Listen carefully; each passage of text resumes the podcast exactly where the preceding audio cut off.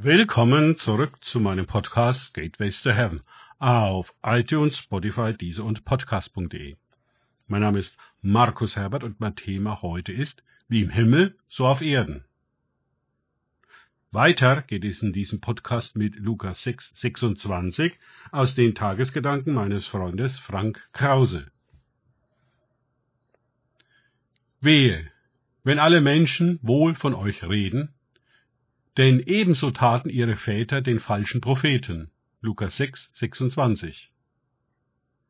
In diesem vierten Wehe euch geht es um ein weiteres Grundbedürfnis, nämlich Anerkennung. Natürlich wollen wir anerkannt und beliebt sein, dazugehören. Natürlich wollen wir uns den Gegebenheiten so anpassen, mit dem Mainstream schwimmen, dass wir nicht anecken und niemanden auf die Füße treten. Überall mit einem Lächeln durchkommen und in Ruhe gelassen werden. Unser Glaube ist schließlich Privatsache. Wir meiden Konflikte, das Leben ist an sich schon stressig genug.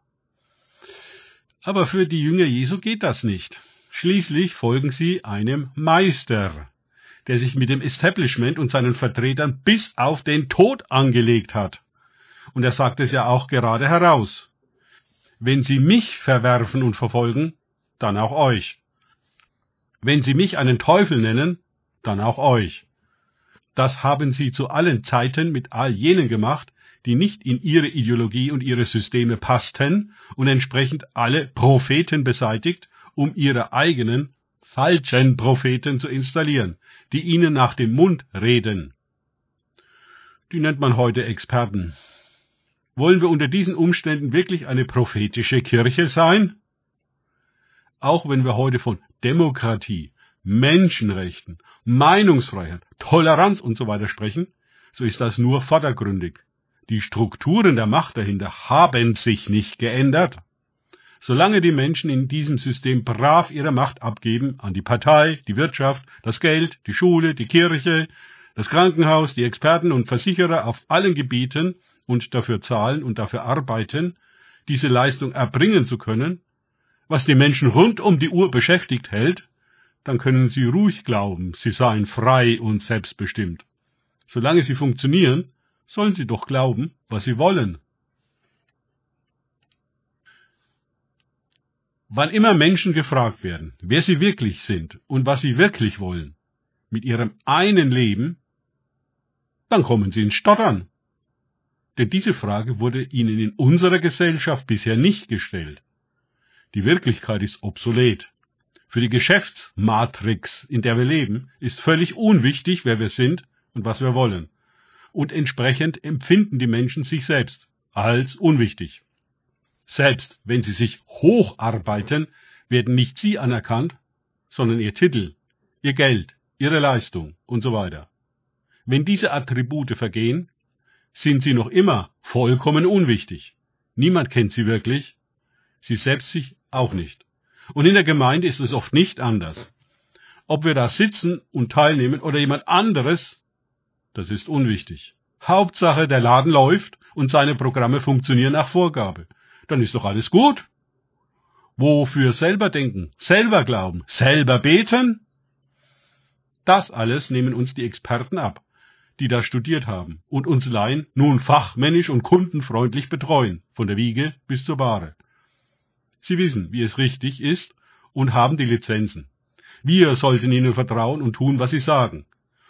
Dann sind wir auf der sicheren Seite. Nun, Jesus sprengte unentwegt diesen vorgegebenen Rahmen der Zuständigen, indem er sich nicht nach ihnen richtete, sondern nach seinem Vater im Himmel, einer Position außerhalb der Matrix. Und der Himmel ist nicht ungefähr genauso wie die Mammon-Matrix auf Erden, nur ein wenig besser und gerechter, sondern ganz anders. Jesus komplett andere Schriftauslegung machte die Pharisäer und Schriftgelehrten, also die Zuständigen und Experten ihrer Zeit, ganz verrückt.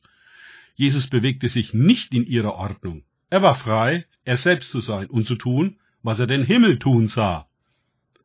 Die Menschen gehen diesen Weg im Allgemeinen nicht. Sie erkennen und verstehen ihn so wenig wie die Pharisäer, finden ihn verrückt und gefährlich und erschaffen sich einen Gott, der ins System passt. Den echten Gott, den braucht man dort nicht.